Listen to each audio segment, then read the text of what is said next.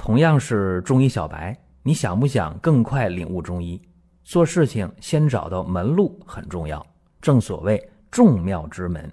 下面我抛砖引玉，为大家开启中医入门。各位啊，今天讲一个特别高发的病——声带小结，这也叫声带结节啊，都是一个病。尤其这几年得这病的人越来越多了，为什么？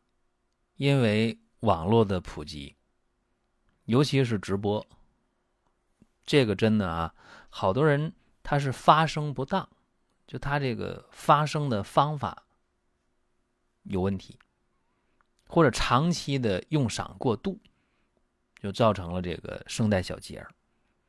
一开始的症状是什么呢？声音的嘶哑，所以不太当回事儿。哎呀，累着了。说话说多了，嗓子哑一点不太在意。休息休息，哎，好了，没事了。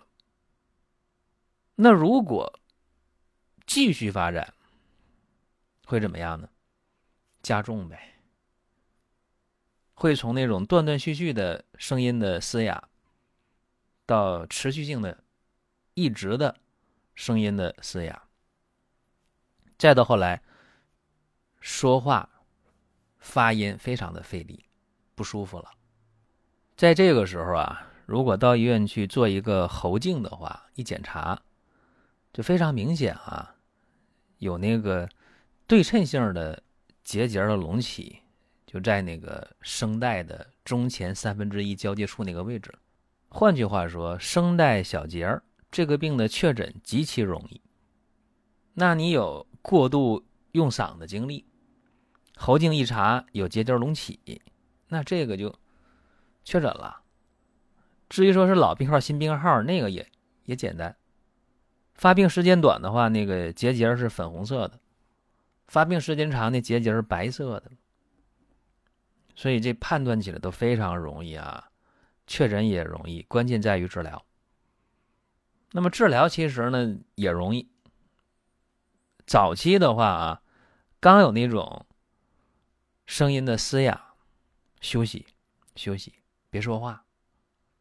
然后用点药，用点润喉糖啊，什么那个胖大海、罗汉果啊、猴宝啊，用点这个啊就能好。但是持续发展那就麻烦了。这样的药或者一声不吱啊。闭着嘴不发声都不行了，有的人呢就着急了，手术了，电子喉镜，做那个声带小结的切除术。手术以后呢，有半个来月啊，一声不吱。这个有的人做完以后也就好了，为什么？因为他知道保养自己了，以后说话这个时时间不那么长，不那么累了。但是更多的人。更多的声带小结的人好了，他还得靠这个说话，靠发声去生活，所以这个病一定还会再发生，那就很麻烦。我接触过一个病例啊，他就是做过手术的，做过手术的，这个声带小结切除了，后来又复发的。一会儿我要讲这个事情。那么，对于这个病，有人说：“那你中医怎么看待的？中医怎么治疗？”中医说啊，这个心病号一般是实症，叫金石不明；久病往往是虚症，叫金破不明。因为肺属金，五行当中对应五脏啊，肺属金。这个声带发声这一块啊。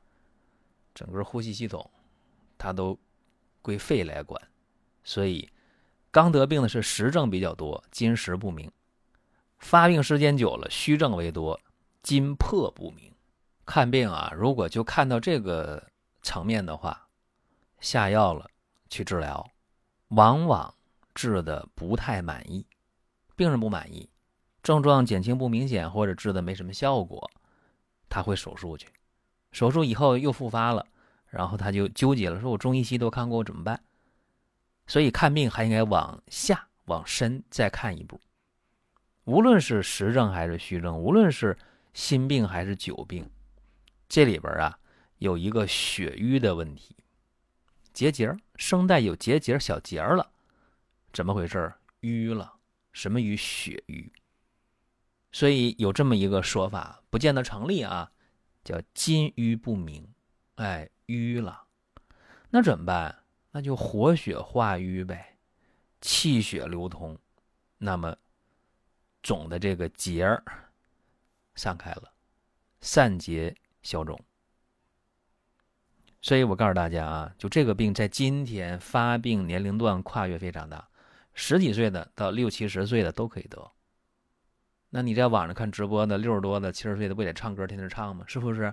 一唱几个小时的有，而且唱的方法、发声的方法还不见得对呢。那么你看那个网络主播，好多小女孩啊，一播一上午，一播大半夜，是吧？嗓子都是负担。所以这个病在治的时候。刚开始大家可能会说：“哎呦，发炎了，结节了，来点抗生素吧，消炎，来点激素。”后来就找中医，再后来开刀，大概这几个几个步骤吧。采取什么样的方法，取决于你对这个病的认知有多少。那么我讲的是一个三十七岁的女教师，声带小结两年了，咽喉疼痛，声带充血。声音嘶哑，他已经做过一次这个声带小结手术了。手术以后，大半年又犯了。他这个舌头一看啊，舌红有瘀斑，一按脉脉弦涩，怎么办？大家说，哎，你这个符合金瘀不明啊，有淤血呀。好了，用什么方法呢？玄参。桔梗、赤芍药各十五克，牛膝二十克，桃仁、红花、当归、丹参各十克，甘草五克，射干、浙贝母各十克，喝了十副药好了。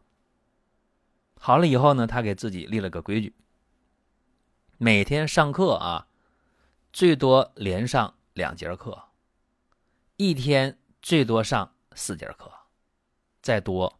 再都不干了，哎，就是说，人呢，准得是经历了一些痛苦，才知道健康的可贵。不见得每个人都有这个觉悟啊，说我好了以后我如何如何。我们在听节目的过程当中啊，想说的话、想问的事儿，可以通过评论来实现。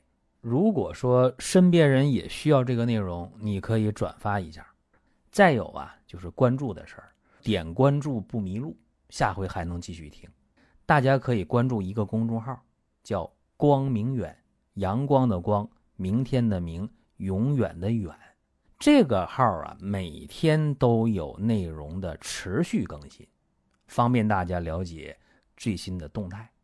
点赞、关注、评论、转发这几个动作一气呵成。感谢各位的支持和捧场。一般来讲，在服药。十副药以后啊，一天一副药，轻的，像他这手术一回复发的都能好。但是有的人做不到，我这边喝着药见好了，五天八天见好了，又开始这个话说的很多，那这样的话一定影响疗效。所以我见过喝三十副药喝一个月的，但是好在这个方法对于声带小结效果很好。那么对于这个病啊，我刚才说了，血瘀。是一个重要的病理改变，所以叫金瘀不明，所以用活血化瘀的方法。那么这个病在中医的传统的记载当中没有，因为这古代没有谁靠这说话活着啊，整天说话，这特别少。就算这个孔子讲学，那也不能一讲就半天四五个钟头，对吧？那么现代医学对这方法认可吗？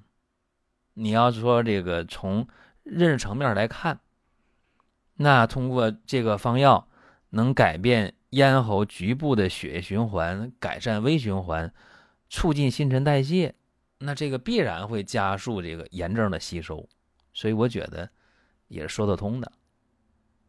那么今天这个方法呢讲完之后啊，希望能给大家一些启发，也希望大家平时保护用嗓，能够做到呢，尽可能别发病。好了，大家有什么想说的、想问的、想聊的啊？可以在音频下方留言，也可以在公众号，在我个人的微信，我们去沟通都可以。您听到这儿啊，本期音频就要结束了。如果您有什么宝贵的意见，有什么想法要求，可以留言评论。当然，我们也欢迎大家关注、转发、点赞。下一期我们接着聊。